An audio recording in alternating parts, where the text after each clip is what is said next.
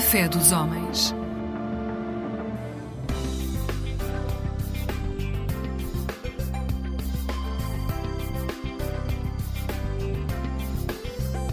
Eclésia Igreja Católica.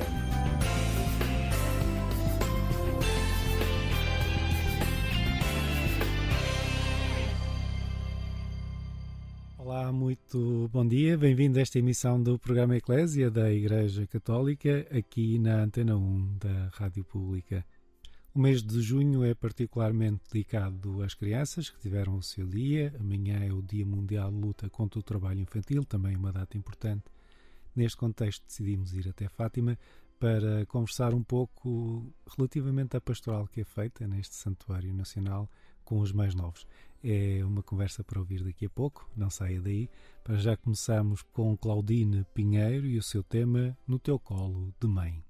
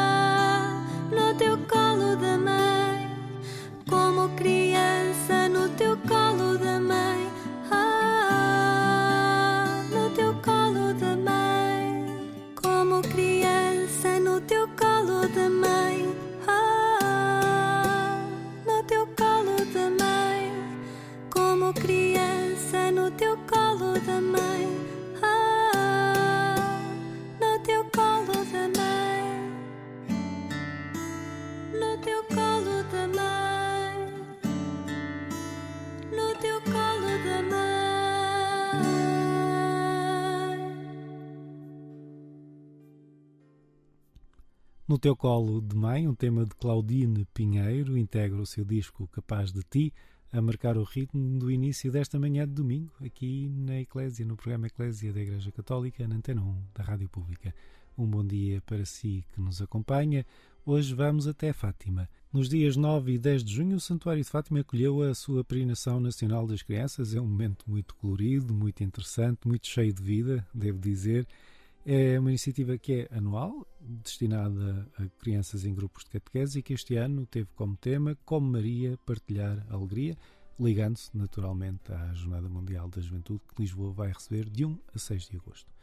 Para saber não só sobre aquilo que aconteceu, mas sobretudo da forma como ao longo de todo o ano o santuário vive esta pastoral específica para os mais novos, estive à conversa com a irmã Sandra Bartolomeu e com Ruth Santos.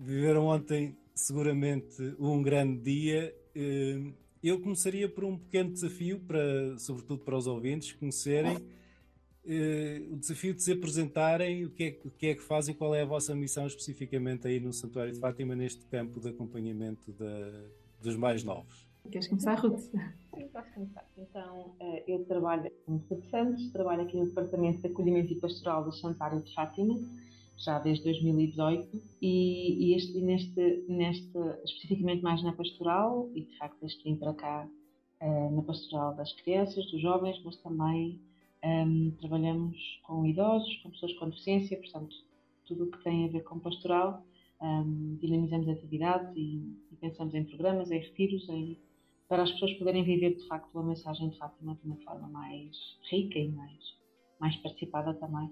Um, e, portanto, dentre as muitas uh, coisas que fazemos, de facto, aqui a peregrinação das crianças é uma, um dos grandes acontecimentos que passamos o ano a preparar. Um, e, portanto, eu, como Irmã Santa, fazemos parte da Comissão da Peregrinação das Crianças, desde que viemos para cá trabalhar. E, e é sempre assim, um desafio muito grande, uma peregrinação muito grande, com muita coisa para pensar.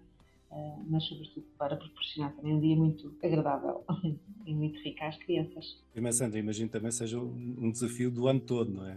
Uh, sim, uh, para além da, da, peregrinação das crianças, que é um, um, um, programa e um dia e uma ocasião muito específica, é uma das maiores peregrinações do ano em termos de, de multidão, mas para além disso há, há um acolhimento muito constante de grupos de crianças no santuário ao, ao, longo do ano. Mais, mais nesta altura em que nos encontramos, porque uh, também os grupos é quando encontram maior uh, disponibilidade no seu, no seu calendário para aqui virem, mas tem vindo a crescer este, esta procura uh, de visitar, quer por razões mais culturais, no âmbito escolar, ou, ou mais catequéticas, mais espirituais no âmbito da catequese ou paroquial, eh, mas tem vindo a haver uma maior procura e, e nós acolhemos e, e, conduzimos, proporcionamos ao longo do ano esses itinerários aos mais pequenos para que possam uh, conhecer uh, melhor este, este acontecimento e, e a mensagem que, que ela tem para as nossas vidas. Eu, antes de passarmos propriamente a, desenvolvermos estas temáticas, uh, nós sabemos que todos os anos na peregrinação, que é uma das maiores, como disse, do, do, do ano, há, há, uma temática específica. Em 2023, imagino que esteja, tenha sido ligada à JMJ que nos preparamos para celebrar. Sim, sim, exatamente. Em cada ano, a peregrinação das crianças tem um, um tema, efetivamente, que, que dá o tom uh, de, de toda a peregrinação, enfim, da escolha até da liturgia de, da celebração, de, do momento artístico, etc. E, e, sempre ligado ao tema pastoral do ano aqui no Santuário. Pois este ano, em, em sintonia com toda a Igreja em Portugal, uh, o, o, o, grande tema foi este, é este da, que será da Jornada Mundial da Juventude. Maria levantou-se e partiu apressadamente. Este, este tema está a dinamizar, uh, a ser o, o, grande pano de fundo de, de toda a vida um, eh, pastoral no santuário e é também o, o, o tema de fundo uh, por trás, se quisermos assim, o tema de fundo, no fundo, deste sim, tema sim. da proteção das crianças. Portanto, e no fundo é isto, uh, como Maria, partilhar a alegria, olharmos para ela fazermos o, o, caminho como ela e com ela uh, neste, nesta partilha do dom de Deus que recebemos, da, da alegria maior de conhecer uh, e acreditar em Jesus, da vida que nos vem dele, que é a verdadeira alegria. No fundo, é isto. Agora, um pequeno desafio para Ruth para, para dar a conhecer a, a, quem não foi, mas quem já participou ou, como catequista, como pai, como criança, há de haver também quem, tenha, quem esteja a ouvir que já tenha participado como criança, sabe que há sempre um momento de surpresa nestas peregrinações e eu gostava de saber qual foi a deste ano. Então, este ano, inspirado neste tema, não é? Também de fazermos tal como Maria e olharmos para Maria também como exemplo desta, desta entrega, não é? Ao serviço dos outros. Um, nós oferecemos, portanto, cada criança recebeu uma imagem de Nossa Senhora uma imagem pequenina, branca, muito simples, mas muito, muito bonita. precisamente para lembrar esta, olharmos para ela também como exemplo, de podermos nos também levantar e, e ser solícitos, não é? Como, como a Maria também foi com os outros. A respeito da Pastoral das Crianças no Santuário de Fátima, converso com a irmã Sandra Bartolomeu e com Ruth Santos, que são duas das pessoas que acompanham mais de perto esta atividade na Cova da Iria. Eu falava ainda pouco do, do facto de deste ser um trabalho do ano todo. Este colorido que é muito especial, que insisto na ideia, quem já teve de ideia de participar percebe que é realmente um momento especial na vida do, do santuário e na vida de quem participa. É, é, é uma inspiração para o resto do ano, para o resto do trabalho que se vai fazer. Bem, de algum modo, um, bom, bom, para já este tema, ou esta, esta ocasião da peregrinação das crianças, é preparado ao longo de todo o ano. Portanto, isto, querendo ou não, vai influenciando-nos também uh, em outras decisões, em, em, outro trabalho pastoral que vamos fazendo, mais ou menos diretamente. Um, mas, como dizia, pois o pastoral com as crianças é, é, é mais lata do que só esta ocasião e, e esse colorido, portanto, essa, esta, este exercício de fazer um, chegar aos mais pequenos uma mensagem muito densa um, na, su, no seu, na sua essência acontece nesta ocasião, mas perpassa todo o ano e, e somos chamados a fazê-lo porque, antes de mais, Maria apareceu a três crianças. sim, sim o sumo, o sumo um, que é este mistério da fé. Uh, três crianças o acolheram e, e, e, nós somos chamados a isso, a, a, traduzir para os mais pequenos, sejam eles quem forem da sociedade, mas também para estes pequenos em idade, um, o mistério da fé que nos é dado viver. Ruta, e também eu faço a mesma pergunta: como é que, como é que este momento tão colorido e tão especial inspira depois o trabalho no, no resto do ano? Sim, também aquilo que, que a irmã estava a dizer. É, é verdade que este, neste dia, e olhando também para aquilo que são uh, as alegrias das crianças, aquilo que elas, mas também os anseios, as necessidades, naturalmente que depois eh, não, não desligamos isso tudo o resto que fazemos aqui, não é? sobretudo com, com as crianças um, até porque há muitos catequistas que depois de virem cá, naturalmente, voltam a contactar para ter uma experiência mais intimista, de uma visita acompanhada, participar, por exemplo, no primeiro sábado com as crianças, ou uma atividade em que seja só para o grupo. E recebemos, e às vezes temos esse feedback das crianças. Eu vim, nós viemos cá uma vez com os catequistas, muita gente, e portanto tem essa, essa lembrança. Um, de um dia feliz no santuário, não é? De um dia de, de vivência e que for, elas foram as protagonistas. E depois é isso que tentamos fazer quando os recebemos cá durante o ano também, quando vêm com os seus grupos, um, e tentar adaptar sempre a, a mensagem de Fátima uh, de forma mais adequada às, às crianças que nos, que nos visitam e aos grupos. Um, e, portanto, naturalmente, que, como também vamos, esta programação começa a ser preparada em setembro, portanto, no início sempre de, de, depois das férias, portanto, no início do ano pastoral, já temos tudo delineado. Uh, depois, naturalmente, também vamos percebendo o que é que, o que, é que podemos uh, ir também adequando uh, aos grupos de facto que nos, nos, visitam, mas ver o recinto cheio de crianças, naturalmente que nos enche de alegria também para perceber que, ok, durante o ano podemos fazer, proporcionar esta, esta alegria de uma forma mais mais personalizada, que é isso que fazemos nas visitas, por exemplo. Eh, nós já falamos do tema deste ano e há outra questão que também já foi abordada e que eu queria fazer, e posso começar pela irmã Sandra, que é, que é o facto da mensagem ter como protagonistas iniciais três crianças.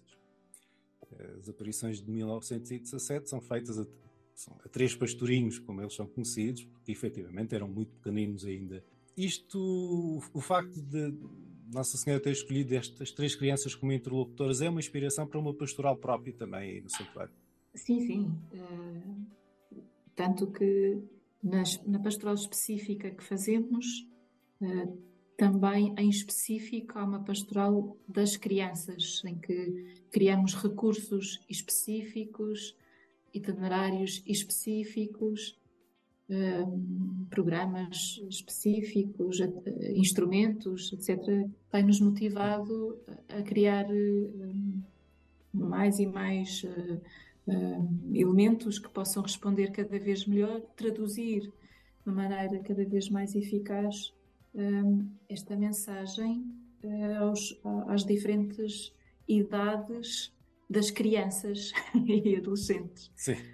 Eu desafia-nos a isso e é a responsabilidade, porque ainda que outros locais, outros locais onde Maria não tenha aparecido a crianças, talvez não sintam tanto essa responsabilidade, mas, mas aqui em concreto, em que toda esta história, esta, esta aparição, toda a circunstância eh, teve como protagonistas os mais pequenos, pois é uma responsabilidade não descurar também os pequenos e, e, e a sua a sua circunstância, não é? a particularidade uh, do coração e da vida das crianças como alvo também desta mensagem.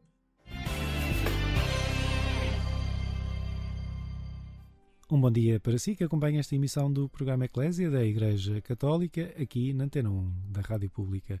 Como dizia no início desta emissão, junho é um mês particularmente dedicado às crianças, aos mais novos, que viveram o seu dia logo no arranque, no dia 1 de junho, que amanhã também vivem um dia muito importante, que deve ser cada vez mais importante, o Dia Mundial de Luta contra o Trabalho Infantil. Neste contexto, fomos até Fátima falar da Pastoral das Crianças, que é realizada neste Santuário Nacional. Convido agora a ouvir o hino da peregrinação de 2023.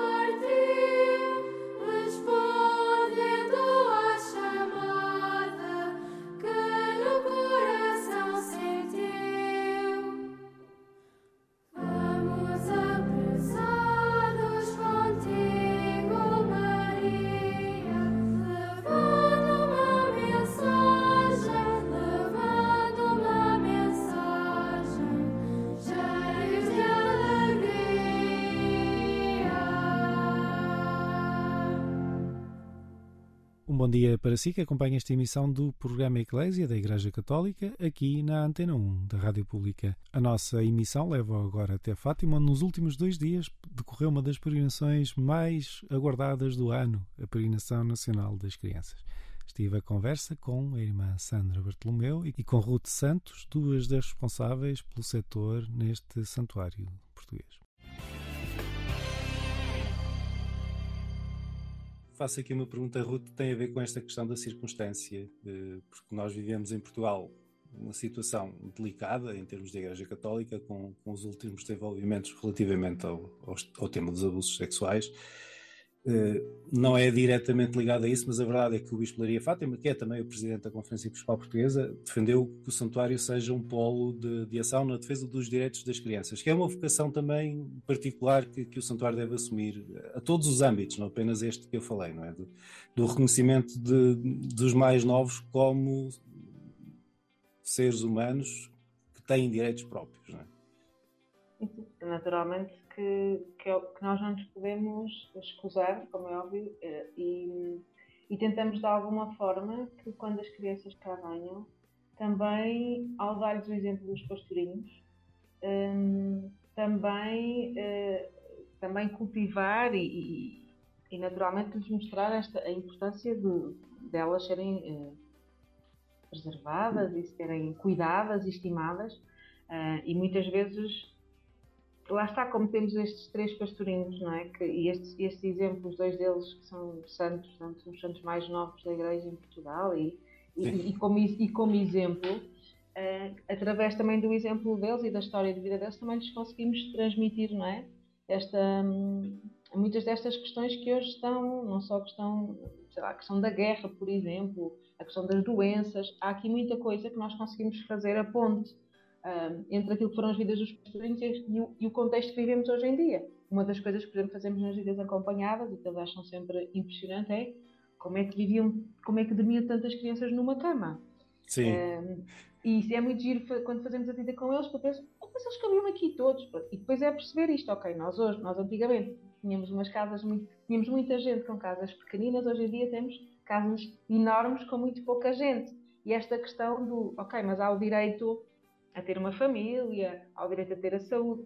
E naturalmente, não que diretamente, mas indiretamente, trabalhamos estas questões com, com as crianças, sobretudo muito a partir do que é a vida dos pastorinhos e do exemplo, do exemplo deles, que é, é maravilhoso, porque é, é mesmo isso, é, é, é explicar-lhes que, olha, nesta idade ele não, eles não iam à escola. Então, mas porquê? Mas nós vamos.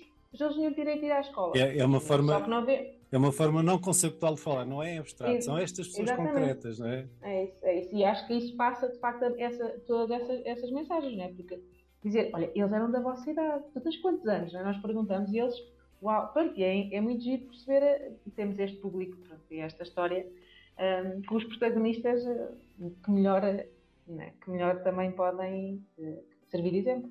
Não sei, aqui no caso, não sei se a irmã Sandra quer acrescentar alguma coisa, porque parece sim. que o tema é importante, não é?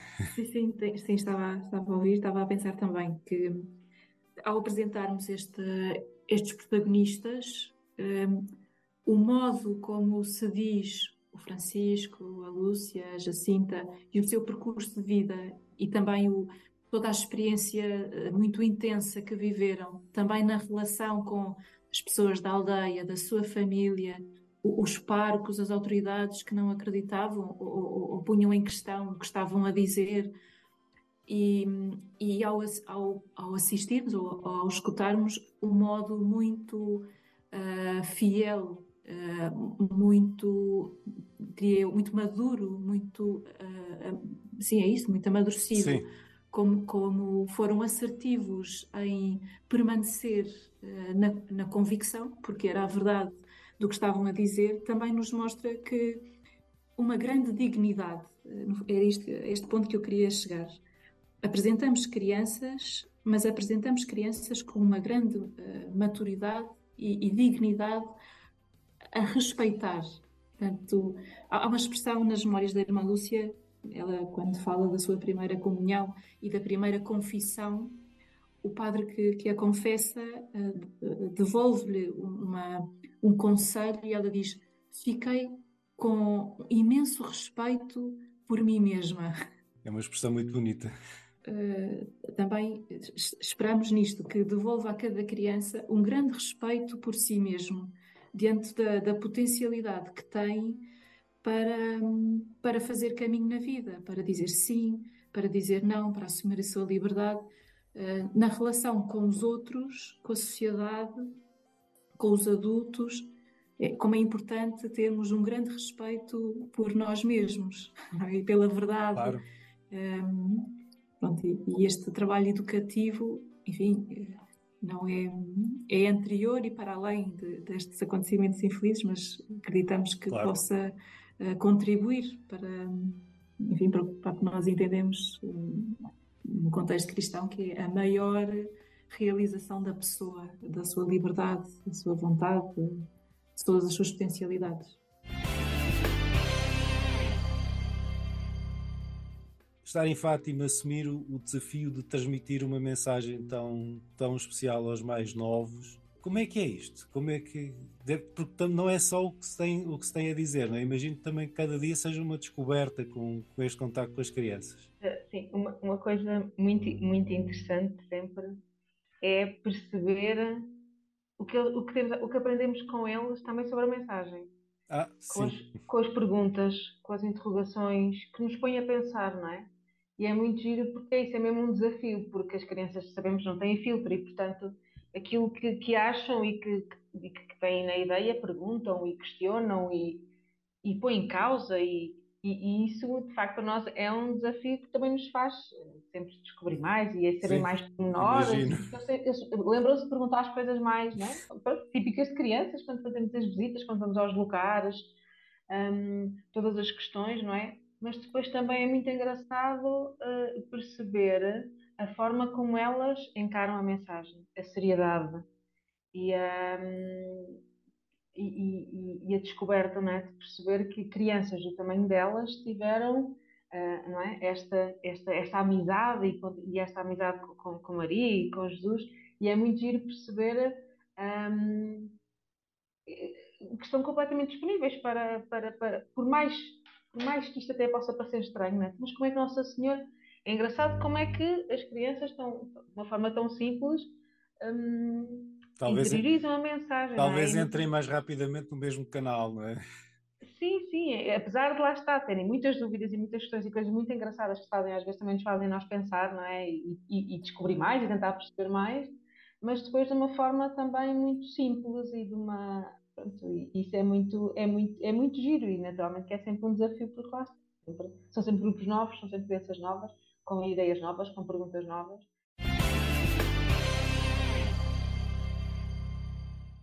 Muito obrigado à irmã Sandra Bartolomeu, muito obrigado a Ruth Santos por esta conversa que tive o gosto de conduzir. Foi uma conversa sobre a pastoral das crianças no Santuário de Fátima. Estamos quase na reta final desta emissão do programa Eclésia da Igreja Católica. Convido a continuar conosco para ouvir a Banda J e o seu tema A Minha Força És Tu.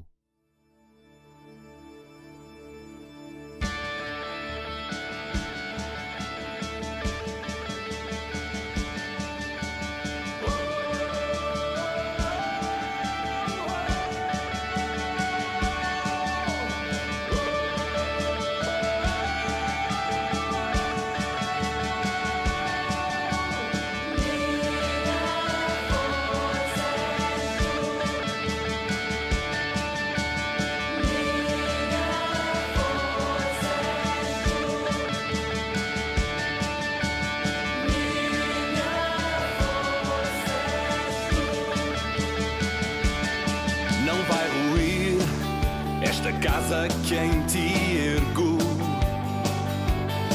Podem entrar chuvas, dores, mágoas, ventos. És minha rocha que me abraça em ternura. Se os rios movem, os lagos sobem, os mares podem.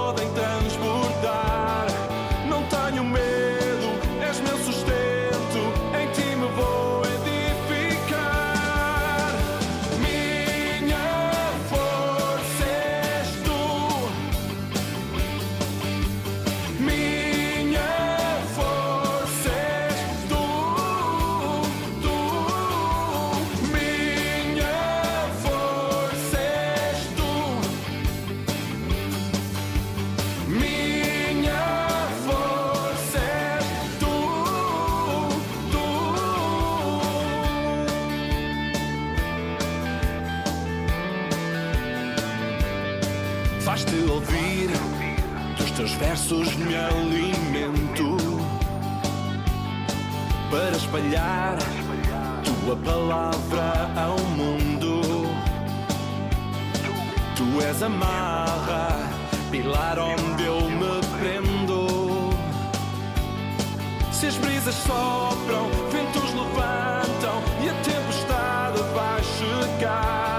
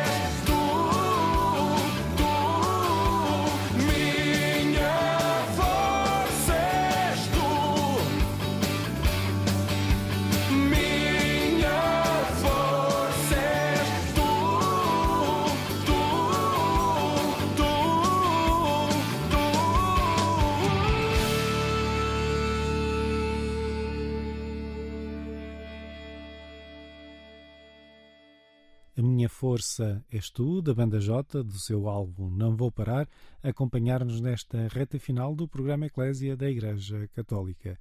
Eu sou Otávio Carmo, jornalista, estive consigo ao longo dos últimos minutos. É sempre um gosto estar deste lado. Nós voltaremos à sua companhia aqui na Antena 1 na madrugada de quarta para quinta-feira, pouco depois da meia-noite, como é habitual numa entrevista conduzida por Lígia Silveira.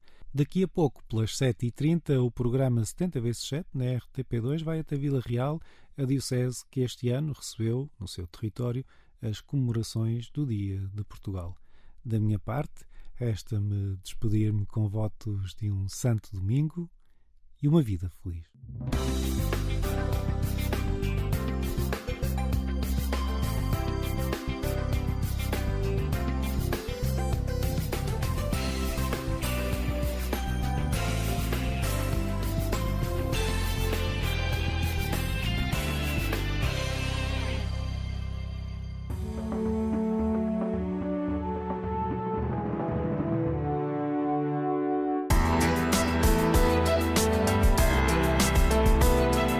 Mosaico Ecuménico, um programa do Conselho Português de Igrejas Cristãs.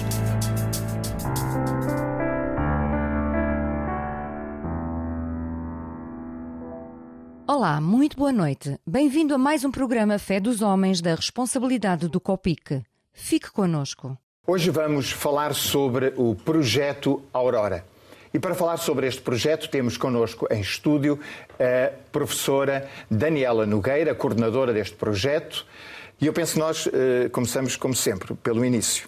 E o início é o que é o projeto Aurora ou como é que surgiu a ideia deste projeto Aurora. É um gosto e é uma honra estar aqui em, em representação então da, da, Universidade da Maia, aqui com, representando e apresentando este, este projeto.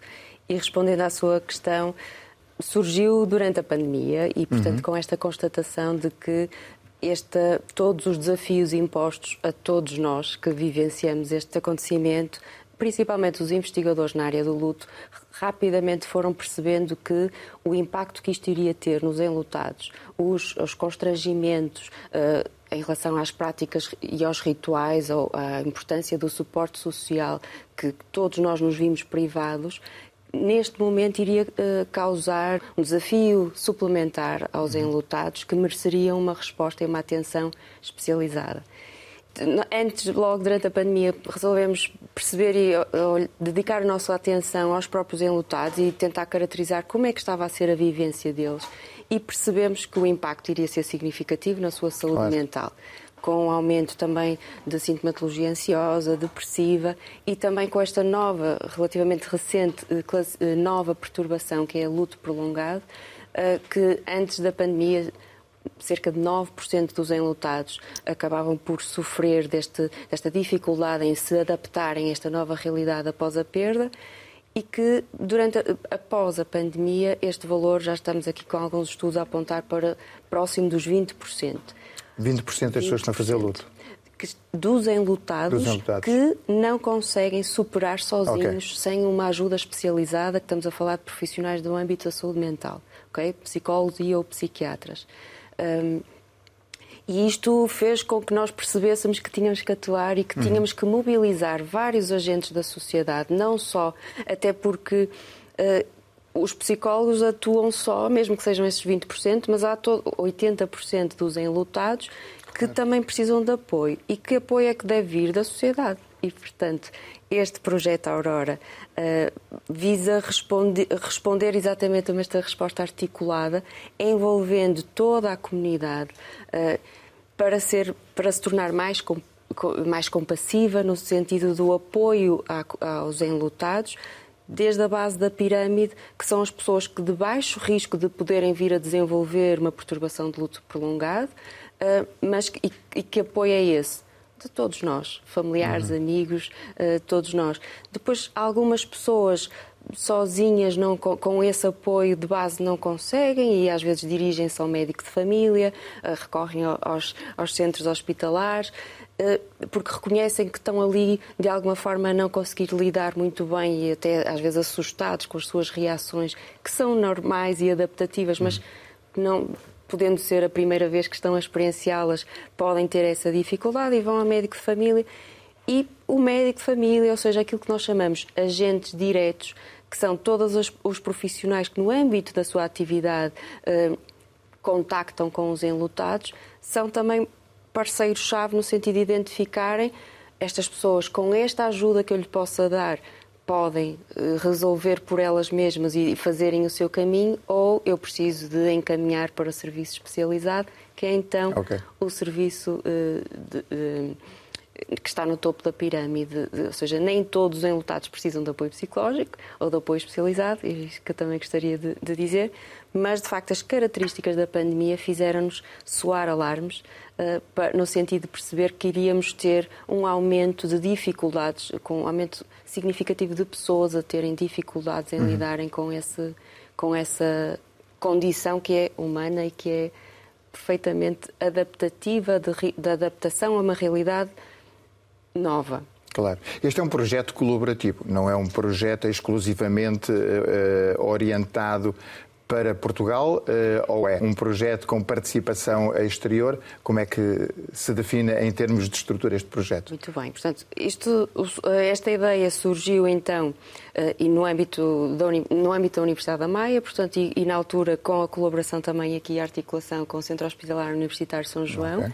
Portanto, nós já, já tínhamos algum uh, conhecimento e entendimento no âmbito de orientação de estágios e, e de, de, supervisão de, de, estagiários e percebemos também que era uma consulta pioneira na região norte de Portugal no âmbito do tratamento uh, aos enlutados e resolvemos então pensar eh, que países é que foram mais impactados pela pandemia, no âmbito, países europeus. Uhum. E temos países sul da Europa. Portanto, temos Portugal, Espanha e Itália. E nesse projeto anterior, antes do Aurora, eh, que estuda, visava estudar o luto e a pandemia, no fundo, o impacto do luto na pandemia nestes três países eh, europeus, que foram curiosamente os mais, eh, que mais nos impactaram. Um, então temos três universidades destes três países diferentes. Portanto, a Universidade de Comilhas de Madrid, a Universidade de Salento de Itália, uh, e depois reunimos esforços, e para além do parceiro português, que é também o Centro Hospitalar Universitário São João, e depois pensamos, mas nós temos que ter uh, um parceiro que seja um bocadinho mais experiente, que tenha uma cultura de atendimento e de apoio uh, ao luto mais, mais vasta. E entramos em contato com o Bereavement Network for Europe, que nos pôs em contato com uma instituição dinamarquesa, que é a hospedeira desse, uhum. desse, desse centro, e que, efetivamente, quando lhe apresentamos o projeto, ficamos a perceber que é isto que eles fazem há 20 anos na Dinamarca. Ou seja, é esta resposta diferenciada, aplicando um modelo de saúde pública, ou seja, com este reconhecimento que nem todas as pessoas enlutadas precisam de apoio especializado, mas essas precisam.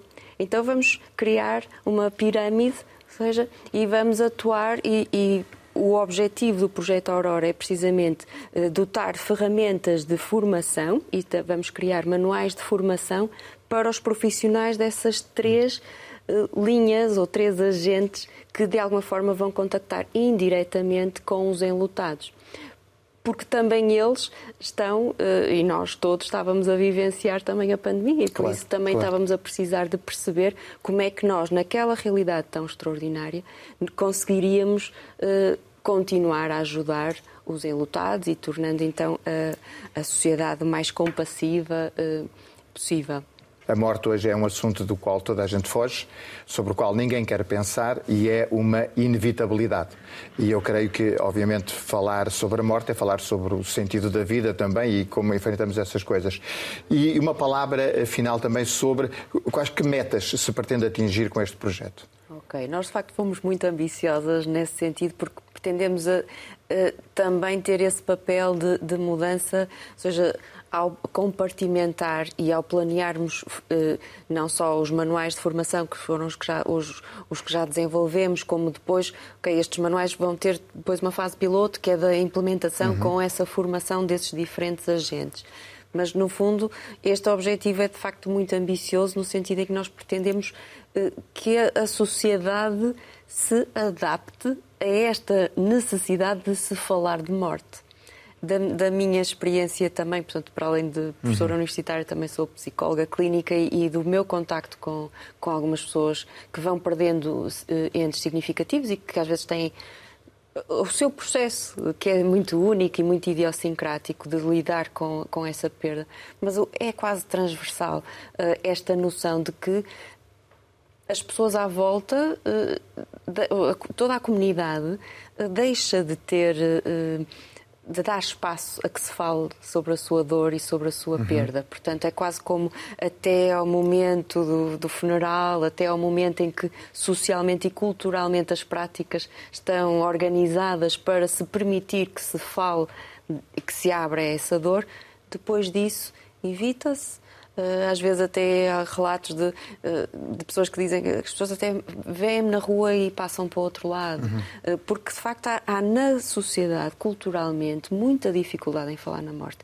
E isso é que muitas vezes causa perturbação. Uhum. É essa dificuldade, essa legitimidade que outrora a sociedade providenciava às pessoas, não é? Eh, no sentido, é legítimo que esteja em dor. Aliás, o, as próprias vestes, o vestido uhum. negro, as pessoas já sabiam que aquela pessoa estava em luto e respeitavam de alguma forma esse, esse espaço e de repente isso deixa, claro. deixa de existir. E por isso, aqui um, também um objetivo de, de, promover a literacia na saúde e na saúde mental, e, na, e em particular nesta questão de pôr as pessoas a falarem sobre a morte, que é, uma, é o principal caminho de, como dizia muito bem, de apreciar a vida. Claro, claro.